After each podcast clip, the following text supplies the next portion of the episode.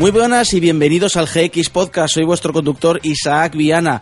El GX Podcast ya sabéis que es el podcast que tratamos sobre pues temas frikis, así para meternos un poquito en profundidad y aprender un poquito de cualquier tema, pues aprovechando de que haya sido actualidad recientemente.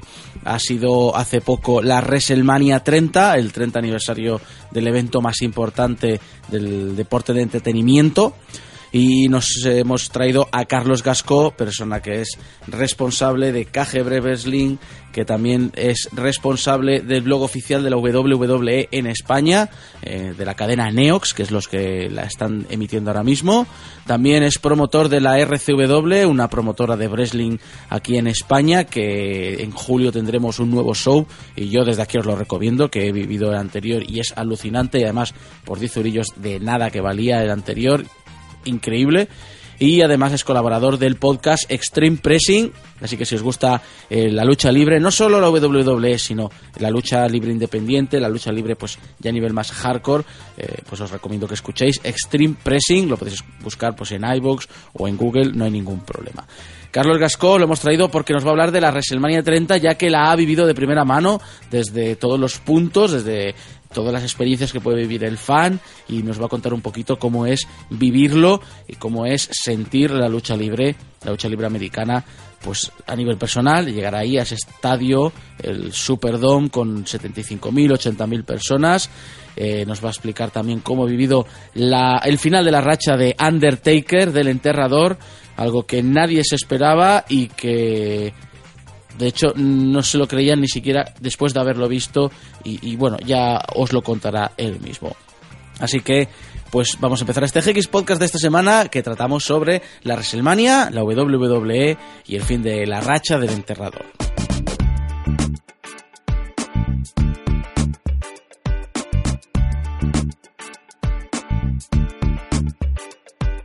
Bueno, Carlos, eh, en primer lugar, eh, sobre todo para que la gente tenga una idea a la hora de hablar de la WWE, el pressing catch, el wrestling, etcétera.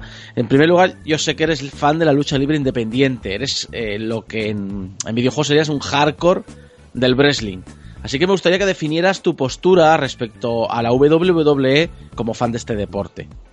Bueno, la postura es muy, muy simple. WWE es, creo, con lo que comenzamos todos porque es la, grande, la, la mejor, digamos, o la que o la más conocida, porque para mí no es la mejor. La más grande a nivel de económico. Sí. Es la más grande a nivel económico, a nivel mundial, en el sentido de que se, se ve y se distribuye por televisión en, todo el, en todos los países del mundo, para el caso, incluido el nuestro.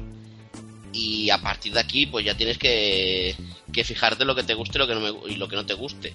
Y yo soy una persona que a mí el espectáculo me parece muy bonito, las luces me gustan mucho, las, eh, los fuegos artificiales también, pero yo sí veo wrestling para ver lo que pasa dentro de un ring. Y a mí en este caso WWE voluntario o involuntario, porque considero y tiene mucha razón que hay cosas que no se pueden hacer si pretendes tener 300 días al año a un luchador, pues a mí WWE me lleva a decepcionar muchas veces sabiendo de la calidad de luchadores que tienen y lo poco que ofrecen sobre un ring. ¿Eres, ¿Eres de los que pone a parir a los luchadores o porque eh, cuando están en la WWE o entiendes que el luchador puede dar más de sí y que no lo hace por un salario? O sea, es decir, ¿tú criticas a un luchador por querer ir a la WWE y no a Ring of Honor no, no, ni mucho Menos, ni mucho menos, porque yo sé que económicamente cualquier luchador va a querer ir a WWE. O sea, yo critico que una empresa que tiene 100 personas sea incapaz de dejarle lucir a esas 100 personas.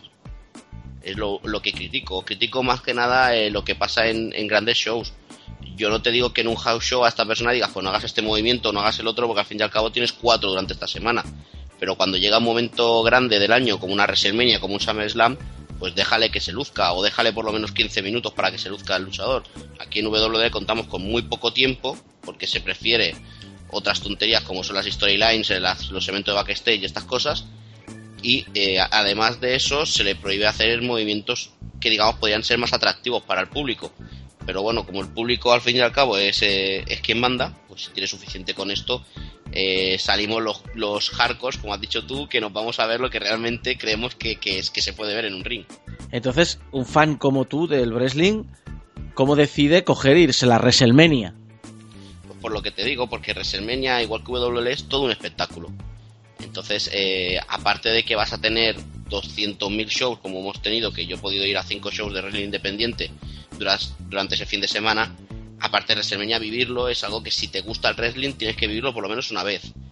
Ya sabiendo que lo que vas a ver dentro de un ring no va a ser lo mejor del mundo. O sea, yo tenía muy claro que lo que iba a ver dentro de un ring iba a ser algo que no me iba a desagradar, pero que tampoco iba a ser lo máximo que puedo ver en un ring de wrestling. Pero sí que el ambiente, todo lo que se vive alrededor, eh, que haya más de 100.000 personas en, en, una zona concreta o en el downtown de New Orleans, que tú vayas andando y que vayas viendo camisetas de Triple H, de Daniel Bryan, camisetas de WrestleMania 30, todo ese ambiente es lo que te hace estar en una WrestleMania y lo que te hace vivirla con en plena efervescencia, que es lo que siempre digo yo. Es como si estuvieses viendo, no sé, como ayer la final de la Copa del Rey, pues lo mismo, pero hablando de wrestling. Es gente que va a disfrutar de, un show de wrestling y eso aquí, por desgracia, no te lo encuentras. ¿Cómo se vive en otro país el wrestling? Pues yo te puedo hablar de lo que ha sido Estados Unidos y es algo espectacular desde haciendo colas para firmas de autógrafos, haciendo colas para la entrada a la tienda. O sea, imagínate, nosotros tenemos una hora de cola para poder entrar a la tienda de WWE que había en la Superstore al lado del Access. O sea, una cola para entrar a comprar. Exacto, sí, sí, el, estado consumista de, de, Estados Unidos se comprueba exactamente ahí, que desde las 11 hasta las 12 de la mañana estuvimos una hora haciendo cola para poder entrar y otra media hora haciendo cola en lo que son las cajas para poder pagar. Imagínate cómo, cómo estaba la gente. Y el ambiente, y el disfrutarlo, y el poder ir por la calle que uno vaya chillando yes, yes, yes, y tú te encuentres a otra, a otra punta y se convierta lo que es un. lo que tengamos la afición al wrestling en un idioma universal. Todo el mundo entiende de lo que hablamos en aquel momento. Oye, pero al igual que da por culo cuando la final de la Champions o cualquier cosa internacional se celebra aquí en España y siempre tenemos pues a los idiotas de, yo qué sé, de Milán, de, de Londres, de no sé qué. ¿No te crees que el Nueva Orleans estará harto de los idiotas de España, los idiotas de Francia, los idiotas de Inglaterra, los idiotas de no sé dónde que han venido todos Hombre, yo no sé, yo no sé si los idiotas de España, que éramos cinco, van a estar muy hartos, pero vamos pero de yo creo que no. Creo que es un ambiente festivo. Es muy diferente al que se puede vivir eh, en Europa, bueno, en Europa no, yo tampoco me he quejado nunca cuando han venido, no sé, finales de Champions, cosas así, entiendes que vienen para un día, dos días y que hay que permitirles, entre comillas, permitirles siempre que se que, se, que tengan cierta educación y respeto por el sitio donde están, pues se les permite hacer alguna cosilla que otra, pero yo por ejemplo en New Orleans no he oído ningún problema en este sentido. Además, New Orleans es una ciudad que conociendo Bourbon Street y conociendo el French Quarter creo que están más que acostumbrados a la, a la fiesta y a los desmadres por parte de, de guiris y no, y no guiris. Tú has dicho bien un par de días, eh, pero la WrestleMania no es el evento en sí, es un, son creo que una semana, ¿no? Un, bueno, WrestleMania empezó, tiempo. empezó el jueves con Access. Sí y estuvieron jueves, viernes, sábado, domingo y el lunes con Raw. Son cinco días que, uno puede estar viviendo pues lo que tú quieras, desde WWE, porque habrá habido el hardcore fan de WWE que habrá ido a todas las sesiones del Access y luego se habrá ido a WrestleMania y luego al Raw y al Hall of Fame al hardcoreta puro duro de, del wrestling, como en este caso he sido yo, que desde el jueves empezamos viendo el show de Wolf, el viernes vimos dos shows más, de Dragon Gate USA y Wrestling Odyssey y el sábado pues estuvimos viendo el show de Shimmer y el show de WrestleCon. Esto lo juntamos el domingo con WrestleMania y el lunes con Raw, pues imagínate, te sale el wrestling por las orejas directamente, pero a gustísimo de hacerlo. Pero ¿qué, qué es la qué son estos días? Estos cinco días que la WWE celebra, ¿qué, qué, qué hacen? ¿Qué actos hay? ¿Qué puede ver el fan? Bueno, ¿En qué consiste básicamente eh, un, todo el pack completo de WrestleMania? El fan en sí, yo pack no he ido, yo he cogido cosas sueltas, pero el fan, el fan en sí tiene el pack que es pues, eh, el Access, la entrada al Access, la entrada al Hall of Fame, que es el sábado, la noche anterior a WrestleMania. Explica, a ver, explica, explica paso por paso, el Access. ¿Qué es el Access? Bueno, el Access es como, como bien lo, lo, definió mi, mi, compañero en el blog Pablo, es como una, un parque de atracciones para el fan de WWE. Ahí tienes pues la, entrada al museo de WWE donde pues te puedes hacer fotos con pues con indumentarias que hayan llevado anteriormente gente como Bret Hitman, Shawn Michaels, el Undertaker, hasta las estatuas de Bruno San Martino, la estatua de André de Giant. Este año estaba el, el trofeo, este la, la copa que le daban al, al ganador de la Battle Royale, la memoria de André Giant también está allí, te voy a hacer fotos.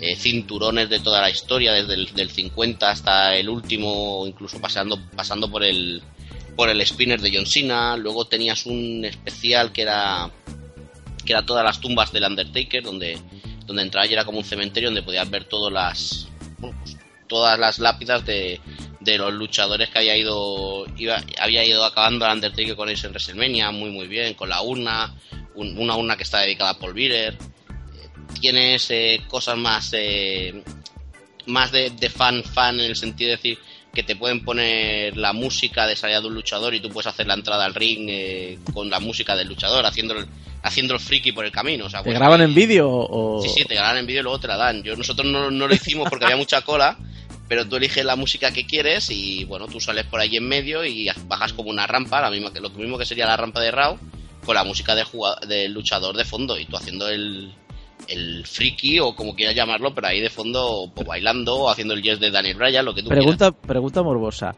¿Se podía poner el, la entrada de CM Punk? No. Yo las que escuché allí mucho fueron Daniel Bryan sobre todo, porque Daniel Bryan era lo que reventaba el en aquel momento, o sea, era lo, máximo. Después mucho Alberto del Río, mucho Rey Misterio, eh, ¿qué más? ¿Qué más había por ahí? mucho DX también se escuchaba, pero así, por ejemplo, nosotros sí estábamos con la coña, lo único que al final no nos dio tiempo de, haber entrado como los matadores, ¿sabes? Con... pero al final no, no lo hicimos. Pero sí que se escuchaba mucha AJ, AJ también para chicas se escuchaba muchísimo. O sea, había muchas chicas que, que participaban en el Access, que esto es otra cosa que hay que decir, o sea, el ambiente era tanto masculino como femenino, no, no vamos a decir que sea un ambiente solo masculino y que todo lo que habían allí eran tíos, porque había mucha, mucha chica aficionada, mucha chica vestida con majota, con esos shorts, con esa camiseta, y, bueno, la verdad es que muy, muy bien. Después tenías, ¿qué más tenías como espectáculo? Tenías la posibilidad de hacerte una, una foto subiéndote a una escalera intentando coger el Money in the Bank. Tenías también la firma de autógrafos, que es donde más cosas hacía, porque había nueve sitios donde firmaban autógrafos los luchadores y tú tenías que ir haciendo colabos para llegar a que te firmase. Nosotros tuvimos la, ocasión de estar con los matadores, de estar con Alberto del Río. Luego mis compañeros pudieron, que fueron el otro día, fueron a ver a bueno, se compraron el VIP de Batista y estuvieron con ellos, con Jack Swagger, con Antonio Césaro, con a John Cena lo vieron de lejos también. Eh, es algo que te permite estar más cerca de ellos eh, dentro de lo que, lo que te permiten estar cerca, que es que te firmen un autógrafo, tomarte una foto y ya está. Esto es el Access. Sí, esto es el Access, digamos es así. Luego hay un ring de NXT donde van haciendo combates cada, cada X tiempo, cada cuarto de hora, cada 20 minutos o media hora van haciendo un combate. Allí pudimos ver a Adrian Neville, que, lo conozca de antes es Pac. Eh, Sami Zayn también estuvo por ahí, que era, que era el genérico. También estuvo Paige luchando, ah, que después, claro, después el, lunes resultó que sería la nueva campeona de divas. Pues eh, estuvo gente importante allí luchando. No, Paki genérico, mm, yo... A ver, el asunto es que nunca me ha interesado mucho en XT, pero tengo muchas ganas de verlo precisamente porque a Paki genérico les he presentado en más de un show y tengo ganas de ver cómo ha sido la evolución a la WWE, porque realmente eh, son luchadores muy para hardcores y no sé yo si ahora cuando entren con fuerza en la WWE, si hay suerte y entran con fuerza, a lo mejor eh, ya no gustan tanto al, al fan. Bueno, yo creo que son dos de los luchadores en NXT, ¿eh? yo hablo de NXT porque después ya veremos cuando suban arriba si les permiten o no. Pero yo que soy bastante asiduo a ver NXT porque creo que es lo mejor que hay ahora en cuanto a programa televisivo de WWE. Son luchadores que han mantenido bastante esencia de lo que les hizo famosos en, en bueno, en el mundo independiente. Con lo cual yo creo que, que han evolucionado a bien. Adrian Neville, que, que es Pac, es campeón actualmente de NXT y Xavi Zayn, pues mira, está viajando con el, con el roster ya principal a Arabia Saudí para estas para estos eh, shows que tiene este fin de semana allí. Bien, bien, bien. ¿Y qué más? ¿Qué más había en la, en la semana WrestleMania? Pues después del Access, eh, que esto duraba jueves tarde, viernes tarde, sábado habían tres sesiones, sábado en la mañana de 8 a 12, luego uno que era de 1 a 5 y otro que era de 6 a 10, si no me quiero equivocar, o de 2 a 6 y de 6 a 10. El domingo había uno por la mañana y el sábado por la noche estaba el Hall of Fame, donde pues hablaba la gente, lo típico, se hace oficialmente la, la introducción de los luchadores que han sido, o luchadores o luchadores o gente fallecida, como en este caso era Paul Bearer, al a lo que es el Salón de la Fama de WWE. Yo en este caso no fui porque el Hall of Fame lo único que tiene de, importante es que es un speech continuo, un hmm. discurso continuo de, luchadores o los que están dentro de los que van a entrar, que es completamente en inglés, que, bueno, que para mi nivel de inglés eh, enterarme de poco o de mucho tampoco trasciende, mucho y preferirme al show de Relecon donde pude ver a Tommy Dreamer, a Jeff Jarrett, a gente que también te hacía gracia verlos luchar ya que estabas allí. Ya, ya es, eh, entre comillas, casualidad que una un Hall of Fame en el que había una entrada póstuma que era Paul Bearer, casi pilla de refilón otra entrada póstuma que ha sido el último guerrero, ¿no? Bueno, a nosotros nos pilló de sorpresa. Yo el lunes por la, por la noche estábamos en Rao y claro, vimos la última aparición, bueno, la que después sería última aparición de Último Guerrero en, en vivo, en un show, estuve ahí hablando acerca de, bueno, de lo bien que había estado, de lo contento que estaba, de todo lo que había hecho. Y curiosamente cogimos el vuelo el martes por la tarde en New Orleans, llegamos miércoles por la mañana a Madrid y conectamos móviles, ya eso ya que empiezas a tener datos, que ya no tienes que pagar un roaming ni nada y ya vas, eh, vas como de normal por España y lo primero que nos aparece es la muerte del Ultimate Warrior y nos costó hacernos la idea. Hacernos la idea de que en apenas 15 horas habíamos pasado de ver a una persona viva y que era, digamos, el centro de atención de todo, del Hall of Fame y de, ese fin de semana de WrestleMania por todo lo que había detrás de Warrior con WWE, a reconocer que, bueno, a enterarnos de que esa persona estaba muerta. Eh, tenemos el Access, tenemos el Hall of Fame, entonces ya, ¿qué queda? La WrestleMania, ¿no? Correcto. Ya quería WrestleMania pura y dura, que a pesar de lo que dice la gente, porque yo he escuchado rumores, bueno, rumores, he escuchado cosas de gente que se quejaba de los accesos al Superdome. La verdad es que nosotros no tuvimos ningún problema. Haces la cola típica que puedes hacer. Recordemos que por medidas de seguridad de Estados Unidos son bastante estrictos y que estuvimos haciendo cola un cuarto de hora, 20 minutos para poder entrar hasta, hasta lo que es dentro del pabellón. O sea, menos que para entrar a la tienda. Sí, sí, mucho menos, mucho menos que para entrar a la tienda. Y además que te, que te lo digo, para mí, yo creo que fue una de las cosas más normales del mundo. O sea, esperarte 15, 20 minutos, porque claro, pasas de. Tienes que de 75.000 personas en un pabellón, en un recinto, en una hora y media de tiempo, desde que salen las puertas hasta que empieza el primer combate, aunque sea el pre-show, porque hubo gente que tardó más en entrar. Y tienen que pasar una por una esas personas, ya que el control de seguridad es eh, bastante exhaustivo en, en Estados Unidos para entrar a un recinto cerrado debido a todo lo que ha pasado pues últimamente en el país americano. ¿Te puedo preguntar cuánto te ha costado la entrada? La entrada de WrestleMania 140 euros. ¿Y a qué distancia estabas? En segunda gradería. Sinceramente yo lo vi, lo vi muy bien y creo que si vuelvo a ir a otra utilizaré esta opción de nuevo. ¿Cuál es la entrada más cara que hay? La, la entrada más cara que se puso a la venta por 2.500 dólares, que era la primera fila, yo la llegué a ver en reventa por 10.000 dólares. Joder. Y ya no dudo que se paguen, es decir, no... Una primera fila la llegué a ver en reventa por 10.000 dólares. Pero es lo que decimos. Eh, cuando empieza son mil son 2.500 al empezar y creo que es exagerado que pagar 2.500 por estar en una primera fila de WrestleMania. Yo sinceramente lo vi muy bien, pagué 140 euros, que es quizás incluso más barato que ver algún partido de fútbol en España y estás en la misma altura, segunda gradería. Y la otra vez que fui a WrestleMania estuve abajo, estuve en lo que digamos era el primer anfiteatro y no lo cambiaría, no lo cambiaría el sitio, o sea, yo me quedaría en segunda gradería. La, la perspectiva que tienes, eh, ves todo el ring, pero claro, en, primer anfiteatro, ¿qué pasa? Que ves los tres lados, entre comillas, que te dan a, a tu lado donde estás pero el otro lado que te queda más lejos no lo ves, con lo cual si alguien cae o se golpean por aquella zona, tú no estás viendo nada, tienes que estar mirando los monitores para ver qué está pasando. Porque claro, a todo esto también le ponen pantallas grandes para tú poder ir viendo, ir viendo el show. Y yo creo que esta altura donde estábamos era bastante, bastante, bastante buena. Y locura de 80.000 personas, ¿no? Y 80.000 personas. Yo una de las cosas más grandes que he visto en wrestling es el silencio absoluto que se hizo en el pabellón después de la victoria de Brock Lesnar.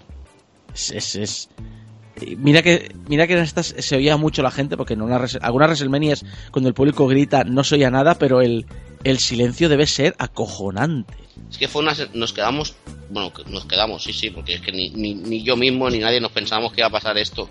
Cuando escuchamos la cuenta de tres del árbitro y el y Brock Lesnar ganando al Undertaker, fue silencio sepulcral, es que fue algo de que ha pasado, todos con los ojos como platos, la boca abierta ¿qué ha pasado? No puede ser. El Undertaker tenía que haber salido con un 22-0 y más contra Brock Lesnar. Y nos quedamos todos callados. Y hubo un momento en que se empezó a escuchar la música de Lesnar para celebrar la victoria. Y solo en un pabellón a, rebosar con 75.000 personas, solo se escuchaba la música de Lesnar. Yo vi el, en el WrestleMania, eran como dos minutos de silencio. Eso jamás pensé que lo vería. Es decir, eso no creo que ni en un Barça Madrid, si pasara algo muy cantado, tampoco creo que la gente se quedara dos minutos callada. Es, es eh, a nivel de sensación que, que sientes. No, no, es que lo piensas después. Yo. No sientes nada en ese momento. No, en ese momento es aquella sensación de. ¿Qué ha pasado?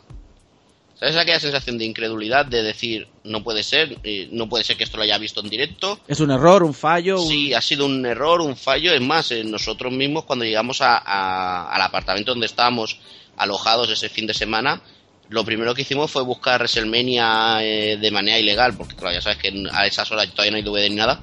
Buscamos WrestleMania de manera ilegal, ilegal para verlo, para descargarlo. En este caso no descargamos, sino que lo vimos en vivo. Y buscamos el combate de Lesnar contra Undertaker para para ver qué había pasado, pues nos creíamos que había sido un error.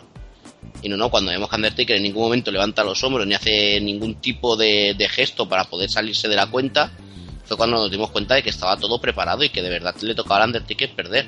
¿Y el, el 21-1 no te, no te lo hizo pensar en el video wall?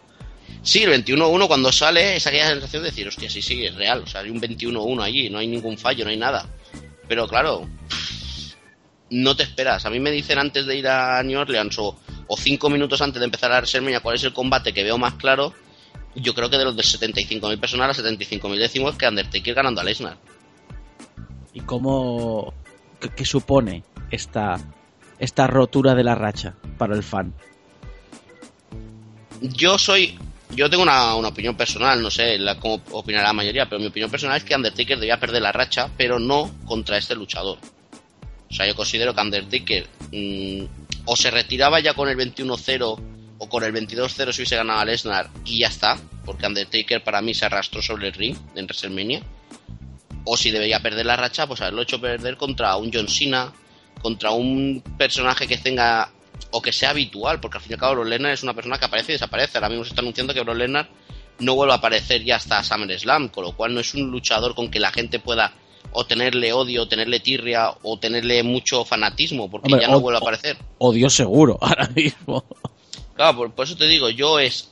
La, mi, mi, idea era o lo metes contra una joven promesa que lo quieras hacer crecer de golpe, que hubiese sido un Roman Reigns o un Bray Wyatt, que tú dices, bueno, son gente que si le damos este empujón de, de derrotar a Undertaker, de romper la racha, lo vamos a convertir en leyenda, entre comillas, ya, o lo pongo contra una persona ya de empresa y que tenga muchos tiros pegados, como un John Cena o en su caso un Daniel Bryan o un, un Orton, ¿sabes? Una cosa de estas que digas, vale, va a ser más odiado porque ha sido el que acaba con la racha, pero ya es una persona que tenemos arriba. Lesnar en ningún momento no lo imaginábamos, es más, Lesnar puede ser un mastodonte, pero ahora no va a estar en Stream Rules y lo que te he dicho, hasta SummerSlam no lo vamos a volver a ver. ¿Cómo, cómo vistes el, la WrestleMania? ¿Cómo la, los combates que hubo y tal? ¿Qué es lo que más te gustó? ¿Qué es lo que menos? El ambiente es espectacular.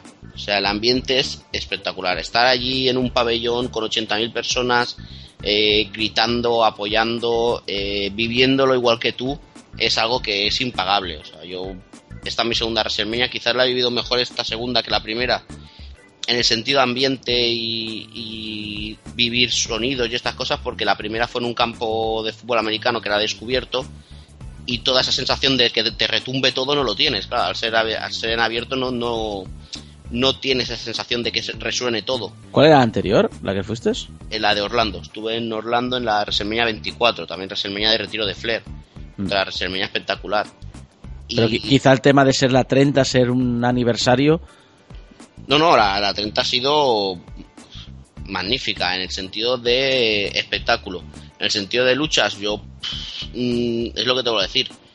Sigo insistiendo en que WWE no me ofrece lo que me debería ofrecer para ser una WrestleMania.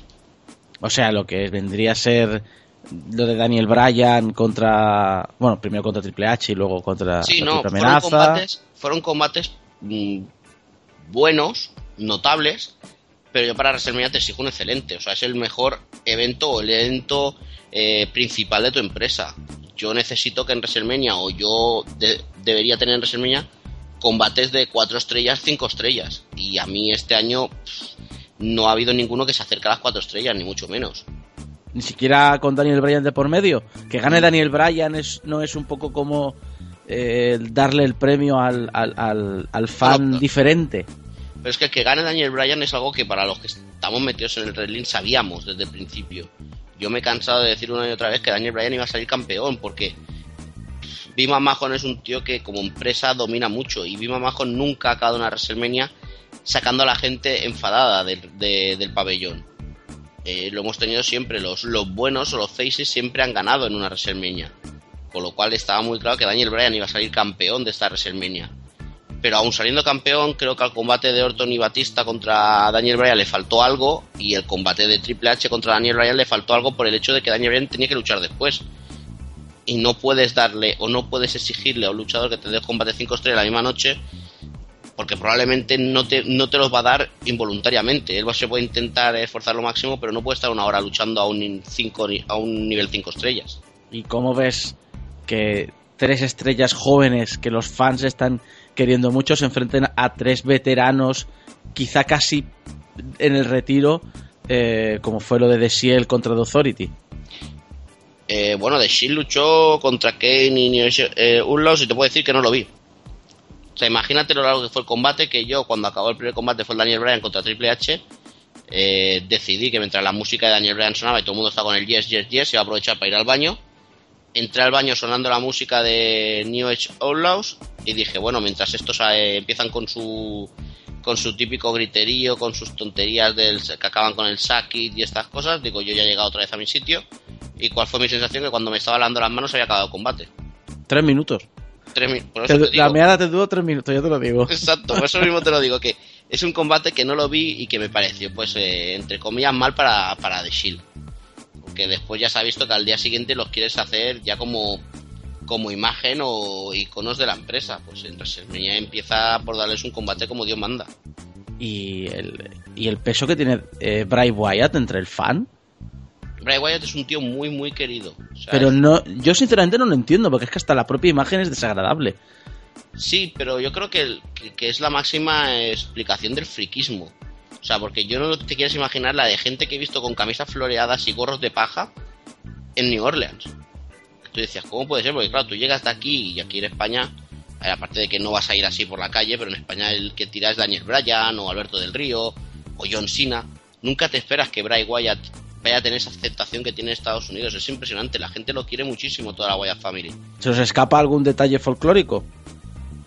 No lo sé, si es porque gusta la manera de, hacer o de... Porque ya a mí Bray Wyatt me parece como luchador... Bueno, no está mal.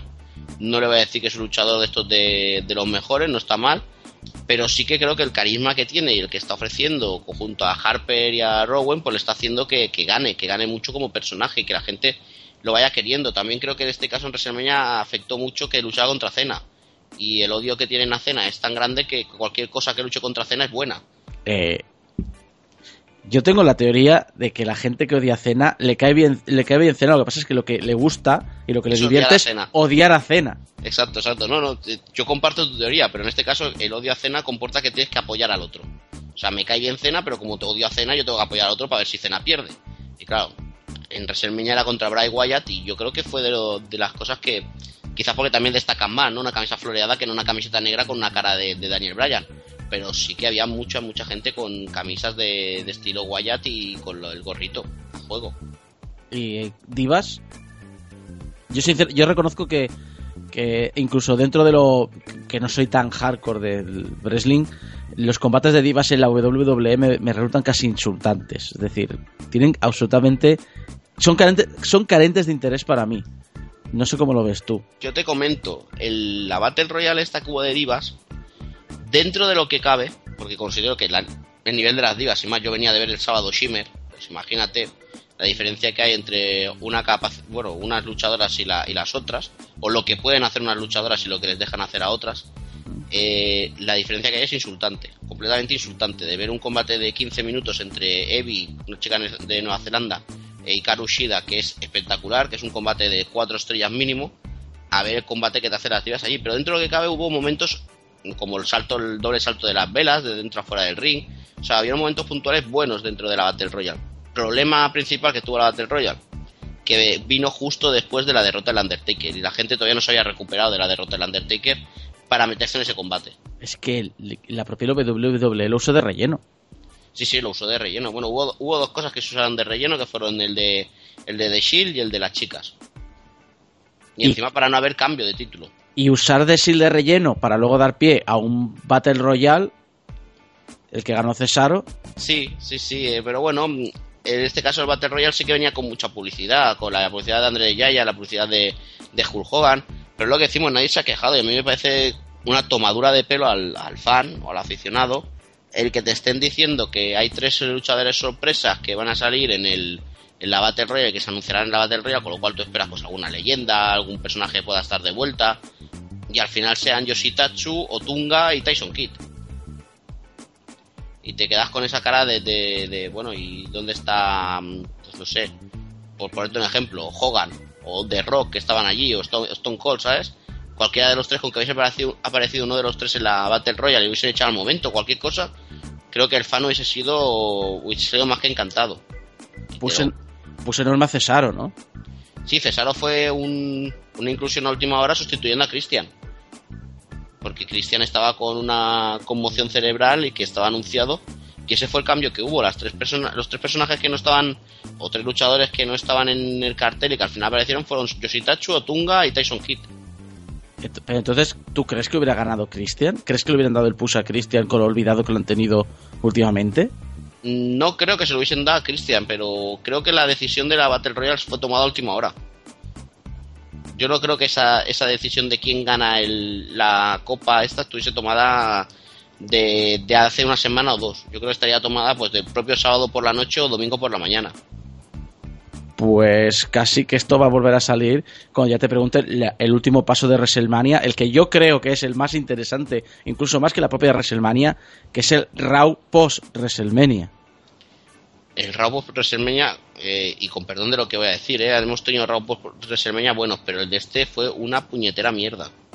¿Sí? Así de claro te lo digo, o sea, es que no hubo nada de gracia, el retorno de Rob Van Damme a la lucha en WWE que duró en un combate de dos minutos contra Damien Sandow eh, la aparición de Césaro con Paul Heyman haciendo descubriéndose que Paul Heyman es el nuevo manager de Césaro para que aparezca Jack Sager le intenta atacar con lo cual Césaro ya no sabe si es bueno o es malo porque se supone que si está con Paul Heyman debe ser Hill pero la gente le aplaude y encima tienes una reacción de Jack Swagger de Hill con lo cual César hace de face eh, te queda como a medias no sabes para dónde van a ir los tiros el combate de Batista y Orton contra los usos por los títulos de pareja dura medio minuto porque los dos, tanto Batista y Orton, le empieza a pegar a los usos fuera del ring.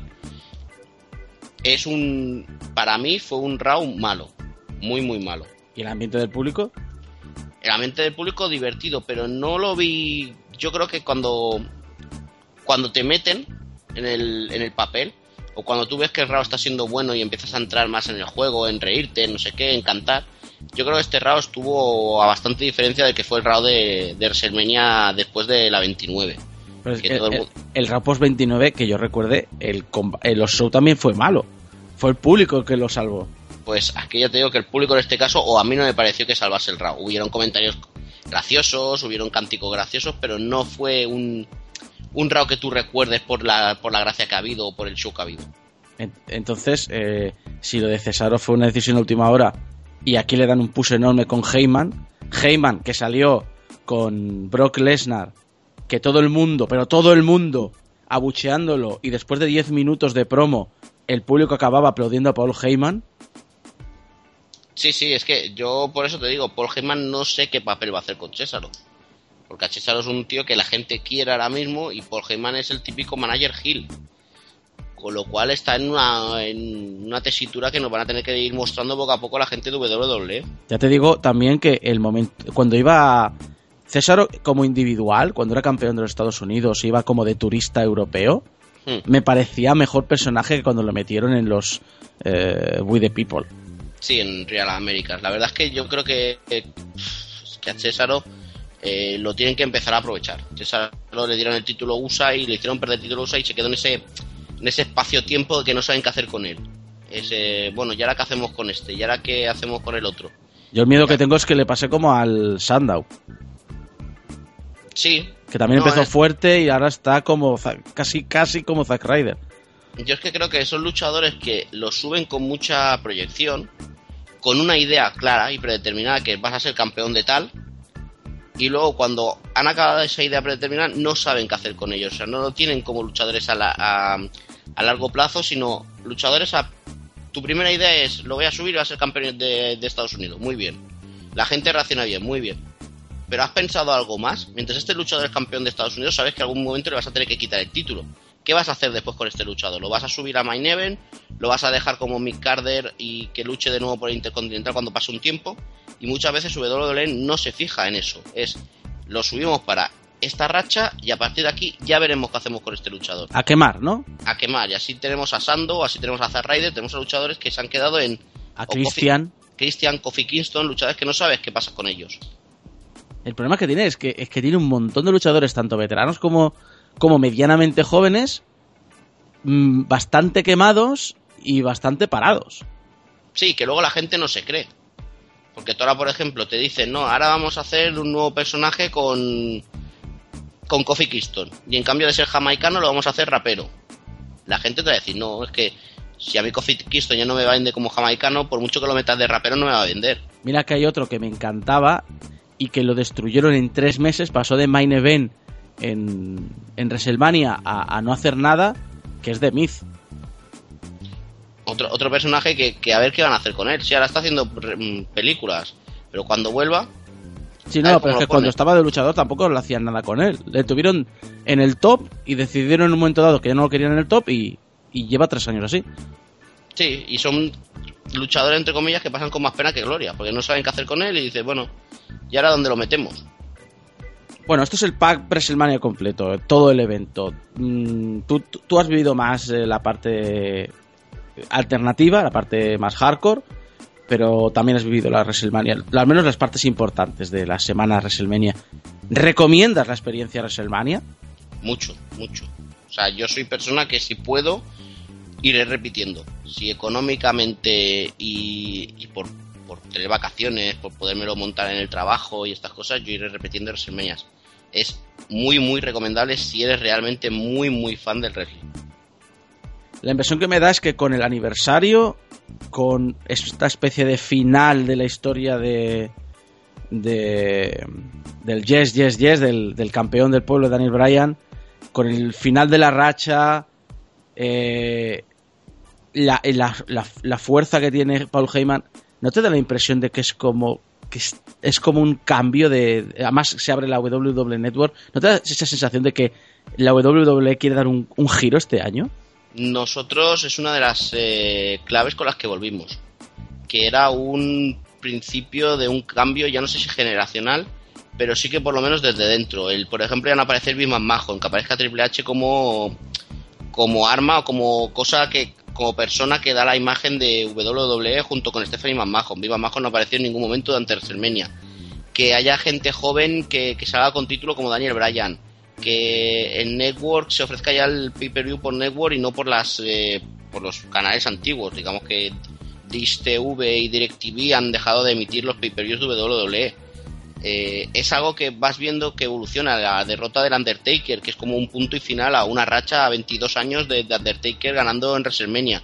Sí que tenemos la impresión de que es hasta aquí se ha llegado una época de WWE y a partir de aquí de WrestleMania 30 para adelante tenemos que empezar una nueva época con Bryan, con Cesaro, con The Shield, con luchadores jóvenes y llevando que los lleven un poco los veteranos, Cena, Orton, Batista, pero sí que nos da esa sensación también la sensación de que no hubo leyendas, entre comillas, no estuvo un The Rock, no estuvo un Shawn Michaels, no estuvo Triple H sí, pero bueno, haciendo ese personaje de Authority, no estuvo Ric Flair. La única leyenda viva que había en ese en un ring, quitando a los New Age Outlaws, que bueno, que aparecieron tres minutos, fue Undertaker.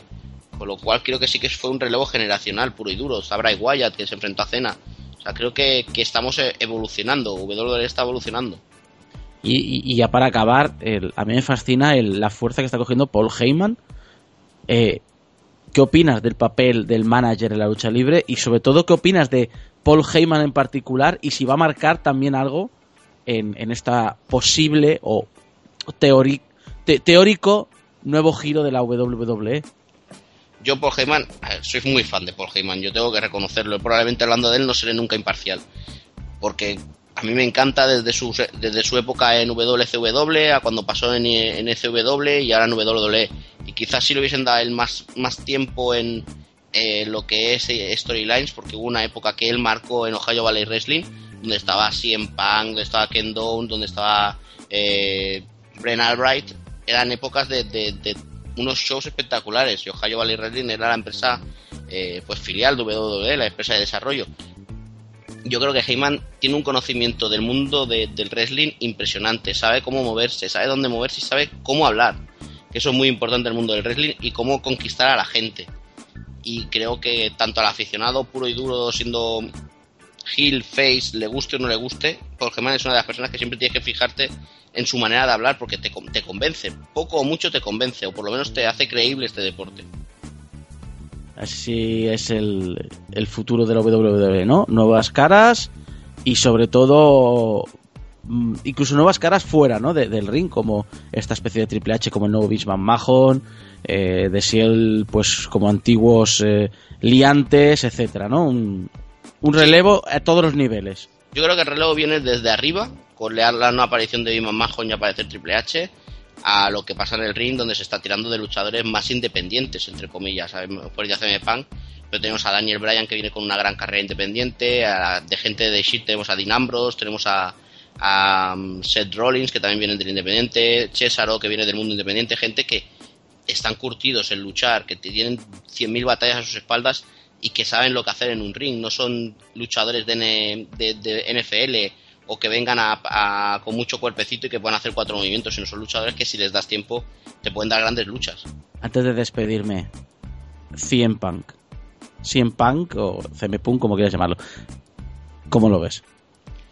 Eh, la sensación que te da estando allí es que ellos no cuentan con CM Punk. O sea, ellos ni mucho menos cuentan con que pueda volver ni que pueda estar cerca el retorno de Cien Punk a WWE. o sea, no crees que es storyline, ¿no? No, no, no, ni mucho menos, mucho menos. Hubo gente, incluso es más, ahí se chillaba el nombre de Cien Punk, Cien Punk. Incluso momentos cuando Daniel Bryan lo sacan con la camilla en el Main Event, la gente empezó a gritar Cien Punk como, no sé, como diciendo, bueno, o sea, a Daniel Bryan se lo cargan es porque ahora va a entrar Cien Punk y va a entrar aquí y va a destrozar todo esto. Y WWE en ningún momento, la, la intuición que a nosotros nos da es que en ningún momento está pensando en que Punk vaya a volver Ahora así siguen haciendo merchandising de él. Me imagino que de, a manera de económica pues le va a salir rentable esto a, a WWE, pero ni, se, ni está ni se le espera. Pues muchas, muchas gracias, Carlos, por, eh, por esta WrestleMania. Eh, volveremos a hablar para ya un poco del wrestling que te gusta más, de verdad, del wrestling más técnico, el wrestling más puro. Pero nada, es muy interesante la experiencia de primera mano de la WrestleMania, eh, esa recomendación de vivirla, que yo sinceramente me gustaría también poder hacerlo algún día.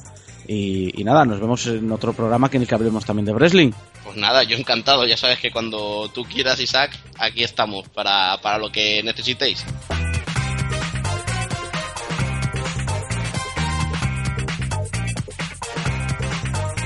Y hasta aquí ha llegado el GX Podcast de esta semana. Eh, muchas gracias a Carlos Gascó por todo lo que nos ha comentado, sus experiencias de la WrestleMania. Eh, a todos vosotros, eh, recordar que nos seguís en Exploitation.es y también pues, en canal de YouTube, en el canal de iBox, etcétera, y que si nos queréis ayudar, aparte de pues escucharnos y compartirnos en las redes sociales, tenéis una tienda de merchandising una tienda dedicada a camisetas de diseños exclusivos nuestros eh, que solo están disponibles eh, pues 10-15 días y una vez eh, que está pasado ese tiempo ya quedan eliminados y pasamos a un nuevo diseño. Así que si queréis ayudarnos a seguir haciendo material nuevo, tienda gx.es o también en la página web xprotection.es tenéis otras opciones para ayudarnos. recordad también que estamos en las redes sociales y que estamos en iTunes, en iBox, en nuestra propia web, en YouTube. Así que allá donde nos queráis seguir, acompañadnos, que nosotros estamos encantados y volvemos en 15 días con otro programa del GX Podcast.